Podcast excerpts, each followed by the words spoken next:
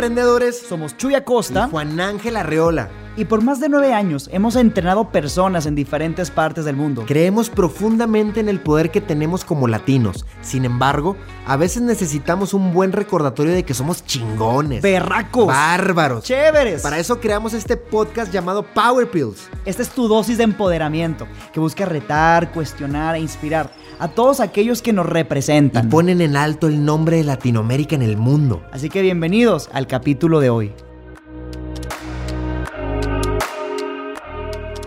Compadrito, compadrito, ¿cómo estamos? Mágico, Mágico, mi hermano. Que se nos viene un buen, un muy buen podcast, muy buen capítulo del día de hoy. Extraordinario tema, compadre, para ponernos a pensar y a retarnos desde casita o donde nos escuches, mi neoemprendedor. Tremendamente poderoso y Oh, sí. porque vamos a trabajar con el ego. El ego. ¡Uy! Échate, échate esa, hermano, el ego. Difícil de definir.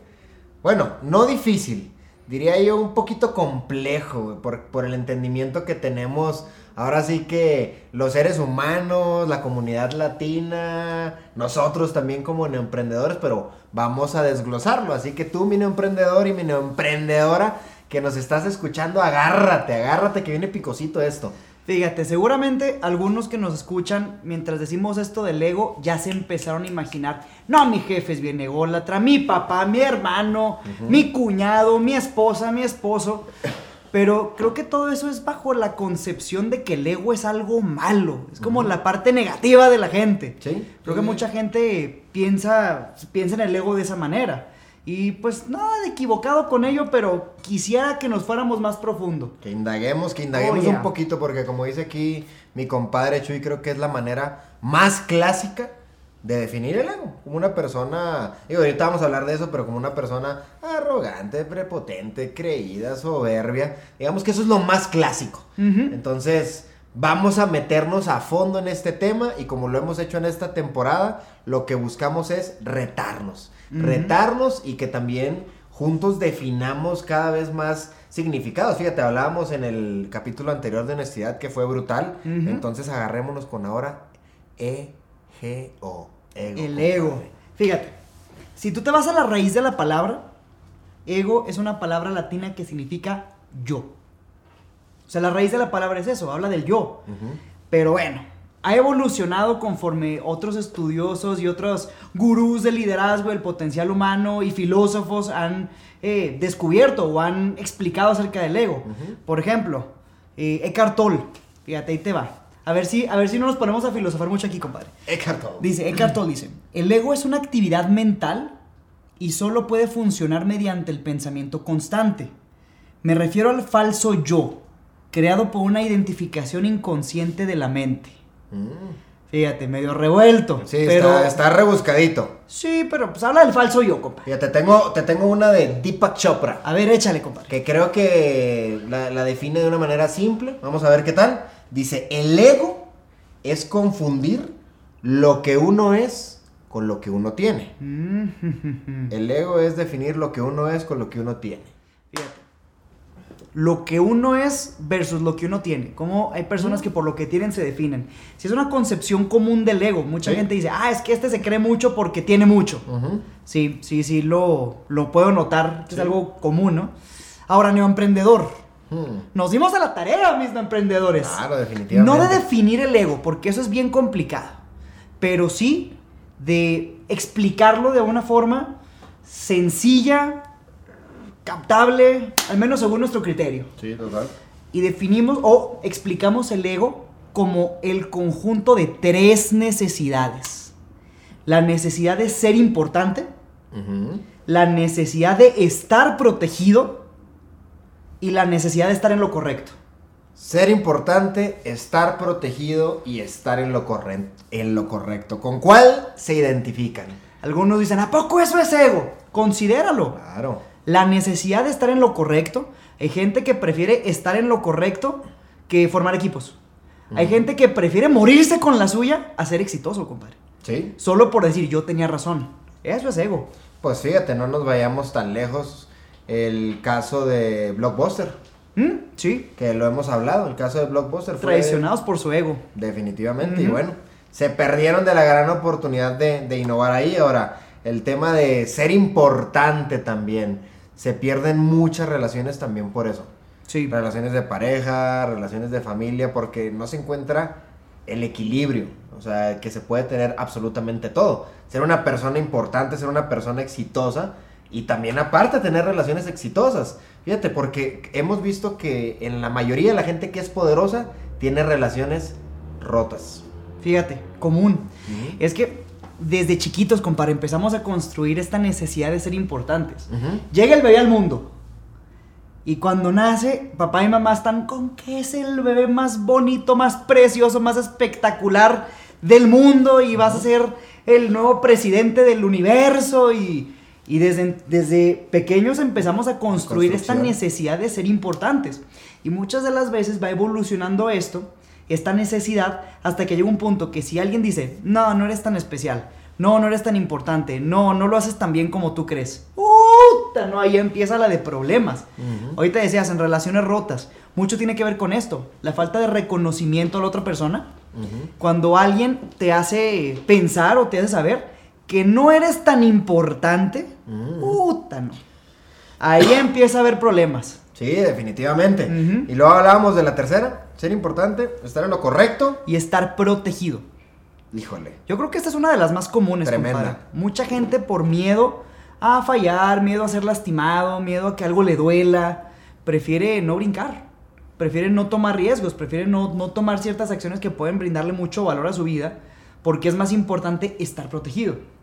¿Cuántas personas tienen la oportunidad de negocio brutal y no porque tengo algo seguro y esto me brinda protección? ¿O cuántas personas eh, conocen al, al que podría ser el amor de su vida? Justo, justo. Y dicen, no, no quiero salir, no, no quiero saber nada, yo no nací para amar, nadie nació para mí.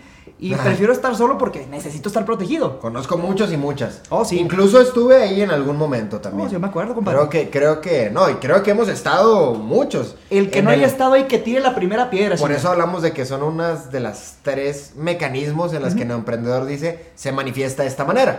No lo definimos, pero sí notamos de qué forma se puede manifestar. Que sabes cómo somos nosotros, diciendo y haciendo. Sí, hay que- hay que hacer la tarea. No hay manera de notar algo si no lo vemos en la acción. Sí, total. Ahí es donde se ve. Porque, pues sí, mira, mucha gente piensa que porque no es arrogante o no es prepotente, entonces no tiene ego. Pero es algo tan, tan arraigado en el ser humano que no nos podemos salir de ahí. Entonces, ¿qué tal que este pequeño espacio en el que discutimos el ego es una oportunidad para que nos pongamos un espejo enfrente y podamos notar en acción las formas en las que nuestro ego se manifiesta? No porque sea malo, sino porque, imagínate, si yo lo puedo notar, yo puedo dominar a mi ego, no solo ser llevado por él, porque hay veces que eso no funciona. Sí, porque en donde distingo tengo poder. Exacto. Así que lo acabas de decir. ¿Cómo puedo verlo en acción? Ya vimos las definiciones de distintos autores, incluyéndonos a nosotros. Ahora, ¿cómo puedo ver en acción que se manifiesta el ego? Ahí les va la primera. Fíjate, La duda. la duda, compadre. La duda. Yo no sé si a ti en casa te ha pasado esto, que te lanzas a algo, tomas un riesgo, le pones sangre, sudor y lágrimas, corazón entero, y de entrada no da los resultados que tú esperas. ¿Me pasó? Total. Me pasó definitivamente. Ten- Tengo una historia que no tengo que Cuéntala. contar historias de, de nadie más. Hace nueve años, hace nueve años que emprendí a ser independiente. Y bueno, pues al principio muy empoderado y lo que tú quieras. Y una cosa es obtener un título con respecto a las competencias a las que me estaba dirigiendo. Y otra cosa es tener trabajo. Entonces, muy diferente, güey. Para mí fue un caminito de fácil dos años, dos años y medio en que empezara a ver frutos. Entonces, en esa transición, hubo momentos en que yo dudé de que, madres, ¿habré tomado la decisión correcta? ¿Será que re- me regreso nuevamente al mundo corporativo? Porque ya me las estaba, ya los bolsillos ya estaban mordiendo la cartera.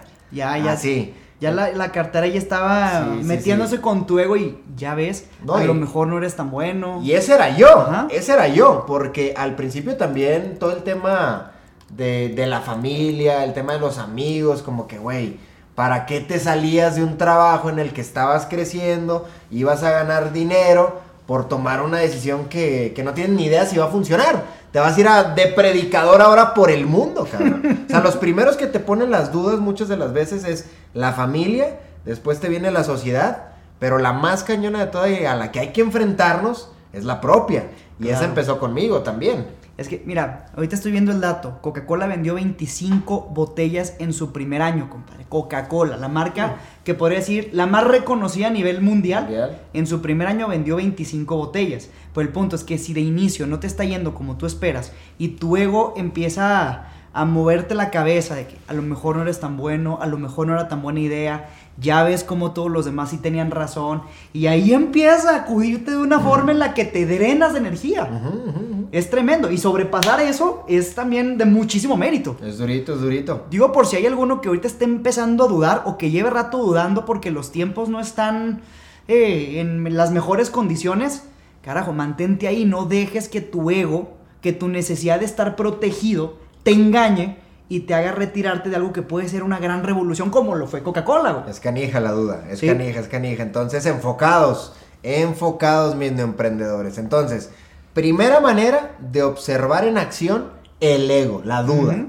Vámonos con la segunda. Fíjate, esta es una picosa, compadre. Expectativas rotas. Ay, güey. Llámese Ay, también ay, ay. decepciones, compadre. Ay, Dicen, lo siento por la cachetada. ¿Cómo eso también es nuestro ego? Bueno, ¿por qué decimos que eso también es parte de nuestro ego? Mira, considera esto. Tú haces años de universidad, pasas cálculo 5, con honores, te gradúas como el primero de tu clase, te rompiste la madre toda la universidad. Y es fácil que tu ego te, te diga, ¿sabes qué? Mereces ser exitoso en el mundo corporativo. ¿Por qué? Porque pasaste cálculo 5 con honores, güey. Y aparte mamá y papá dicen que eres muy inteligente. Entonces yo siento que merezco que la vida me dé eso. Y luego te lanza al mundo laboral y ¡tums! Nada, no tiene la experiencia, nada, contratamos a otro. No, no me convenciste en la entrevista. Vaya y sáqueme las copias. ¿Cómo si yo pasé cálculo 5 con honores? Fíjate, también pasa esto. eh, y es una conversación cultural, el tema de las expectativas, porque también entra aquí el tema de los abuelos, el tema de los padres, el tema de los hijos. ¿Qué pasa? Y se vuelve un círculo. El, el papá se la debe al abuelo, pero el hijo se la debe al papá. Y son conversaciones culturales. Entonces, ¿qué ocurre? Si el hijo falla, de cierta manera, le está fallando al papá. Entonces, qué mal hijo. Si el papá falla, le está fallando al abuelo. Entonces, qué mal padre. Y así se vuelve un círculo vicioso, caray. Tanto que me rompí la madre por tu educación, tanto que me rompí la madre por, por educarte bien y tú me fallas de esta manera, como si fue algo personal el, el éxito del hijo. Sí, sí, sí. Es algo tremendo. O también hay culturas que son así, pues. Yo me rompí la madre trabajando, ahora mi hijo me tiene que mantener. Y hay muchos hijos que son muy generosos y que, que, pues, de alguna forma contribuyen como una eh, señal de gratitud valiosísimo. Pero luego cuando ocurre esta dependencia de, no, es que tú eres mi hijo, ahora me tienes que mantener porque tú eres mi hijo. Se vuelve un círculo. Claro, y si el hijo dice, no, no, no, no, yo voy a vivir mi propia vida, yo tengo mis propias responsabilidades, te apoyo, más no te cargo. Claro, claro. Ay, no, es que tanto que yo Mal batallé para tenerlo, para que este desgraciado me pague así. No, lo hablábamos, lo hablamos con nuestros clientes. Hemos tenido también un montón de historias que dicen, es que usted porque está en el extranjero, en Estados Unidos, viviendo el sueño americano, le debe demandar, eh, no vamos a decir nombres ni marcas, pero fuera del país, a quien no está ahí. Pasa mucho eso, el tema de las expectativas. Ahora, pregunta para ustedes, nuestros neoemprendedores. ¿En dónde están las expectativas? ¿En dónde puedes observar expectativas rotas? Puede ser en la pareja, puede ser en el negocio que emprendiste de que madres te dijeron que iba a ser fácil y no está resultando. Puede ser en la familia como lo estábamos hablando, así que escarbémoslo. Mira, una típica, compadre. Vamos a decir, se conocen los dos enamorados. Y el enamorado hombre dice, ¿sabes qué?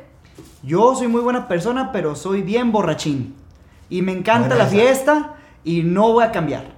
Si eso es lo que quieres, esto es lo que hay. Y entonces la enamorada dice, ay, bueno, está bien, por ahora lo voy a aceptar. Pero cuando nos casemos, No va a cambiar. ahí va a cambiar el desgraciado, ni modo que no cambie. No, no. Y se casan. Ya como que ya por fin se le va a quitar lo borrachín. ¿Y qué crees que pasa? Se vuelve más borrachín, compadre. Como se vuelve más borrachín o se mantiene igual de borrachín, Y es como, ¿cómo es posible? O sea, no- ni por su matrimonio puede cambiar. O sea, no te lo prometieron, pero es que es mi expectativa y me la tienen que cumplir. No se cumple, ¡pum! Enojada con el marido. Sí, luego total, dice, Total, total. ¿sabes qué? Está bien, se la voy a perdonar, pero cuando tengamos hijos, se le va a quitar lo borrachín. Ujú. Y nacen los hijos y no se le quita lo borrachín. ¿Cómo? Es que ni por su familia puede cambiar. Güey, no te lo prometió, güey. Ujú. No te dijo que eso iba a ocurrir. De hecho, fue claro al principio. No va a cambiar. Esto es lo que hay. ¿Lo quieres o no lo quieres? Pero nuestro ego de repente nos hace hacernos imágenes en la cabeza, haciéndonos pensar que las cosas que esperamos por sí solas van a ocurrir. Total, total, total. Fíjate, entonces eso como segundo punto. Como tercer punto. Aquí la autoexigencia desmedida. Uf. Autoexigencia desmedida. Nada es suficiente. Incluso hay gente, mira, que es tan exigente consigo misma que incluso cuando acierta, compadre, o sea, cuando las cosas sí le salen bien, no, es que lo puedo haber hecho mejor. Sí, sí, sí. nu- Nunca están conformes. No, nunca están conformes porque es esta constante de no ser suficiente, de es que siempre puede haber algo mejor. Y yo no tengo nada en contra de ser ambicioso y No, ser exigente, sin embargo creo que sí llega un punto en el que tu ego te está diciendo, hey, es que no importa, si tú declaras que vas por 100 y logras 200, no, es que 300 era la meta real, la regaste. Sí, claro, claro, claro, claro. La autoexigencia es medida. Si te identificas, pues obsérvala en dónde está. Hay gente que ama su profesión, pero por autoexigirse de una forma tan brutal, Uy, le pierde la pasión, güey. Cierto, cierto, cierto. Tengo una buena. Tengo una buena. Fíjate, Sí. cuando, cuando jugaba fútbol, en este caso, Mm. no era ni siquiera mi compañero. Pero en ese, digo, mi compañero el que se estaba exigiendo, era su papá, güey. Uf. Era su papá. Y dejaba de ser divertido el fútbol, pero le exigía, era el mejorcito en ese momento. Le exigía, le exigía, le exigía que dejaba de ser divertido ya el fútbol. Incluso bajó el rendimiento. Bajó el rendimiento y muchos de los que jugábamos en ese equipo logramos como saltar a las a siguientes fases y él se quedó atorado. ¿Por qué? Porque dejó de ser divertido también. Pues es que le quitas la pasión a la vida porque entonces todo se vuelve una obligación. Solo un tengo que. Se vuelve un tengo que y eso es pesadísimo. Ahora, siguiente forma de notar nuestro ego en acción. Esta quizás es muy evidente. La arrogancia. Vámonos. Fíjate. Y hay- pero aunque bueno, evidente y no, porque la gente lo confunde. El típico, tú te crees mucho. Justo. Ah, bueno. Justo, Hay una diferencia entre creerme mucho y creerme mejor que los demás. Ahí hay una raya muy clara. Es que el tema de la arrogancia es tremenda, güey. Y también hace recordarme un poquito de la, la- la infancia. Porque la gente está acostumbrada a no destacar para tener contento a los demás. Y por eso vivimos en esta fucking falsa modestia de déjame juego tranqui para no pacar al de al lado. Oye, ¿cómo te va? Pues hay más o menos. Pero ¿qué le hace? Cabrón, ¿por qué, ¿por qué tenemos que ser modestos cuando nos va bien en la vida? Lo acabas de decir. ¿Te crees mucho? Sí, güey. Definitivamente. No me creo.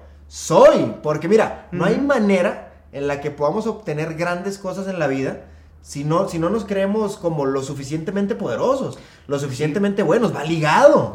Yo no conozco una sola persona exitosa que tenga una pobre imagen de sí mismo. No hay manera. O sea, una persona que, que tiene altos alcances, que se exige de una forma poderosa, un- o sea, personas que están en altas esferas, suelen verse de una forma muy grande. Como, claro que me creo mucho y soy mucho. Definitivo. Pero vuelvo y digo, la arrogancia es diferente. Sí. Una cosa es tener poder personal, otra cosa es tener autoestima y otra cosa es sí sentirte por encima de los demás. Es más, yo creo que la gente que manifiesta estar por encima de los demás es la que más chica se siente. Definitivo, fíjate. Carlos Castañeda define la humildad de esta manera. Está en- brutal, anótale ahí, anótale ahí. Anótele que va lenta. Si vienes manejando, párate para anotar esta frase. Car- Carlos Castañeda en el libro Relatos de Poder, ya se los dije. Y dice, la humildad del guerrero no es la misma que la humildad de un pordiosero. Un guerrero no agacha la cabeza ante nadie, pero a su misma vez no permite que nadie agache la cabeza ante él. Poderosísimo. O Poderosísimo. sea, no- si- significa que no te vas a poner por encima de nadie, pero tampoco vas a permitir que te por debajen. Y, y hacemos un poquito de hincapié en este tema de la arrogancia porque es con la que más identifican el ego. Sí. Entonces, si ustedes identifican que se están achicando meramente por darle gusto a los demás, por ahí no va, porque incluso es una práctica de ego esa. Es que sí, claro, sigue siendo tu necesidad de encajar, tu necesidad de estar en lo correcto, porque lo correcto es estar jodido muchas veces, güey. A lo mejor en tu círculo la gente alrededor está acostumbrada, o sea, la manera de vivir correcta en, lo, en, en la bondad es estar jodido. Entonces el que no está jodido, mm, ya se le subió. Qué mamón, Sí, qué mamón es. qué mamón. Yo Sí. prefiero ser mamón, la neta. Pues mira, bajo esa óptica sí, completamente. Definitivo. Mira, Hugo Sánchez. Hablemos de Hugo Ah, Sánchez. claro, Un sí. personajazo aquí en México, en el fútbol mexicano. El mejor futbolista que ha dado Punto. México en la historia. ¿Y qué, y qué, cuál es la opinión del común denominador de los mexicanos? Es un mamón. Es un mamón. Arrogante. El, el malinchismo está cabrón, güey. Él decía cuando fue técnico de la selección, a mí denme tanto tiempo y yo hago la selección campeona. Y lo que hicieron fue burlarse, pues, cuando esa es la mentalidad ¿Qué se requiere? que se requiere para poder llegar a esas esferas. Él fue campeón con el Real Madrid, compadre, el mejor club de la historia del fútbol. Ganó cinco pichichis. Con el mejor Cinco club, o sea, campeonatos no de te puedes ir más arriba que eso, güey. Pero aún así, no, es que él no sabe, es muy mamón. Güey, curiosamente cuando dirigió la selección, güey, eh, por esas fechas fue que México obtuvo su primer campeonato sub-17. Ujú. Y tú, tú podrás decir, bueno, es que a lo mejor el mexicano no es tan buen futbolista como los demás del mundo. Bueno, ahí comprobaron que sí, güey. Y ya lo han hecho dos veces. Claro, el punto es qué es lo que tenemos en la mentalidad. Y si el común es, ok, no seas arrogante, no seas mamón, no te la creas. ¿Mm? Sí, presuncioso. Sí. Presumido. No, Créetela, no, no. hombre. Y si te dicen mamón, que te digan mamón. Eso Sí, es lo que tuyo. Diles que sí, diles que sí. Eso sí, Definitivamente. no te pongas por encima de ellos, ¿no? Definitivo. Ahora, vámonos con la otra. Uy, esta también es buena. Control y manipulación. Una de las favoritas del ego. Cachetada. Una de las favoritas del ego. ¿Qué es lo que hacemos? ¿Cuál es el mecanismo por excelencia para mantener nuestra postura de estar en lo correcto? Manipulamos. Ta, ta, tan. Manipulamos. Todo Tanto mundo- los hombres como las mujeres, como los papás, como las mamás, todo mundo. Total, empezamos a hacernos las víctimas o empezamos a, a, eh, infundar miedo o empezamos a, a, a decir estas ciertas cosas para que el otro se sienta culpable y una vez ya lo tenemos donde queríamos con ese miedo y con esa culpa, listo, puedes admitir que yo tenía razón. Ves cómo yo estaba en lo correcto. Ves lo que me hiciste. Ah, ¿no estás de acuerdo? ¡Uh! Ahí te viene el drama otra vez. Manipulación y control hasta que me salga con la mía. ¿Por qué? Porque para mi ego es muy importante morirme con la mía. Ujú. Estar en lo correcto. Mira, ¿cuánta gente prefiere eso? Tener la razón que estar en equipo, que tener familia, que tener compañía. Muchos. Pareciera que la razón es más importante solo para que te puedas tú parar el cuello y decir, yo pensaba las cosas bien.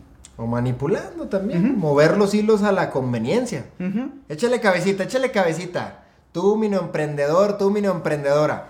¿Quién te manipula o a quién manipulas? ¿Quién te controla o a quién controlas? Que es un mecanismo. Es un mecanismo. Total. Ahora, por último, inseguridad. La inseguridad. El famoso no soy suficiente.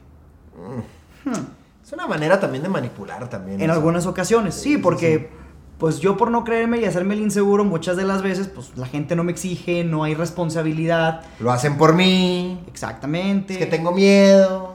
Y también por en algunas otras ocasiones es tu ego dándote duda y haciéndote pensar que lo que sea que estás pensando en hacer, no lo hagas. ¿Sí? Porque va a ser complicado, porque vienen bolas curvas, Porque porque, vas a seguramente estás amenazado, tu seguridad, tu protección está en juego.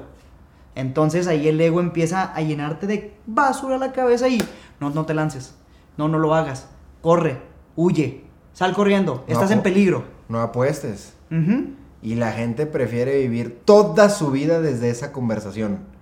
Que es una condena. O sea, si te pones a pensar, es una condena vivir 40, 50 años. Porque seguro, mira, cuando naces, cuando nacemos tenemos ciertos sueños, ¿no? Y dudo en la media de la humanidad que esté viviendo esos sueños. Gracias a esta conversación. De no soy suficiente. De no Eso déjaselo a los que sí son muy chingones, no como yo. Sí, sí, sí. Compadre, es que también somos bien, bien estratégicos para sostener esto en nuestras vidas, güey. Porque, mira, dicen por ahí, siempre va a haber alguien que es peor que tú para algo y mejor que tú para algo. En todas las áreas. Por ejemplo, a mí me gusta jugar fútbol, pero si yo me comparo con el mejor portero de la historia de México, que es Memo Ochoa, abierto a debate, pues yo digo, qué mal portero soy a comparación de él, pues. Pero si yo quiero jugar una reta con mis amigos, fútbol 7, y pasármela bien, ¿por qué me voy a angustiar pensando en que no soy tan bueno como Memo Ochoa, güey? Está cabrón.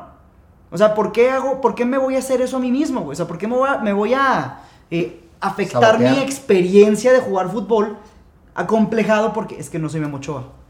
Güey. Incluso, ahorita que estás diciendo eso, cuando jugaba fútbol en aquellos tiempos me encantaba jugar con gente que era mejor que yo.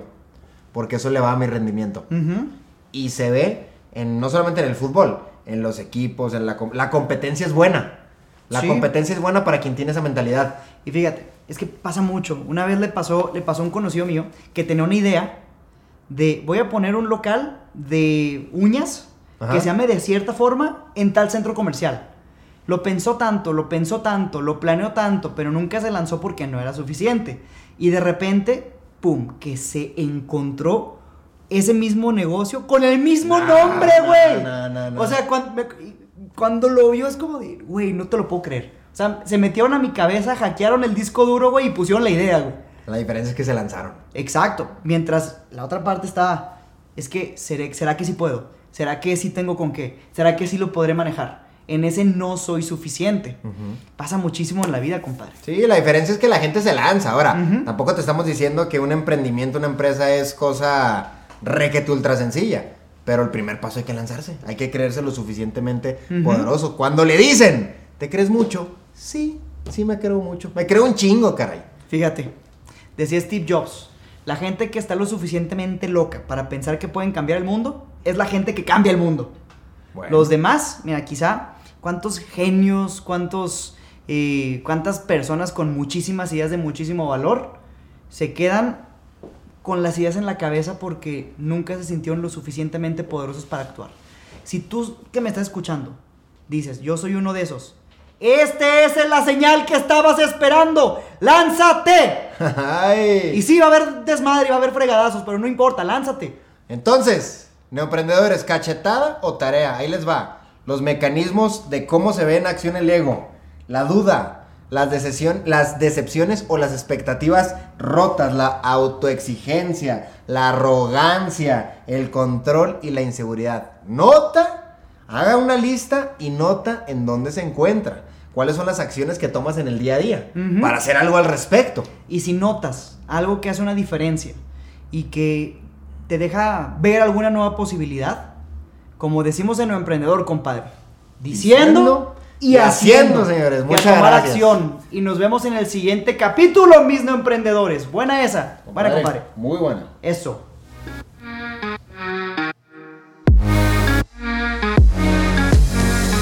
Para nosotros, el equipo es lo más importante. Así que si este contenido fue de valor para ti, compártelo donde gustes y con quien gustes. Y así juntos inspiramos a la mayor cantidad de gente. Gracias y no te olvides, diciendo y haciendo. Hasta la próxima.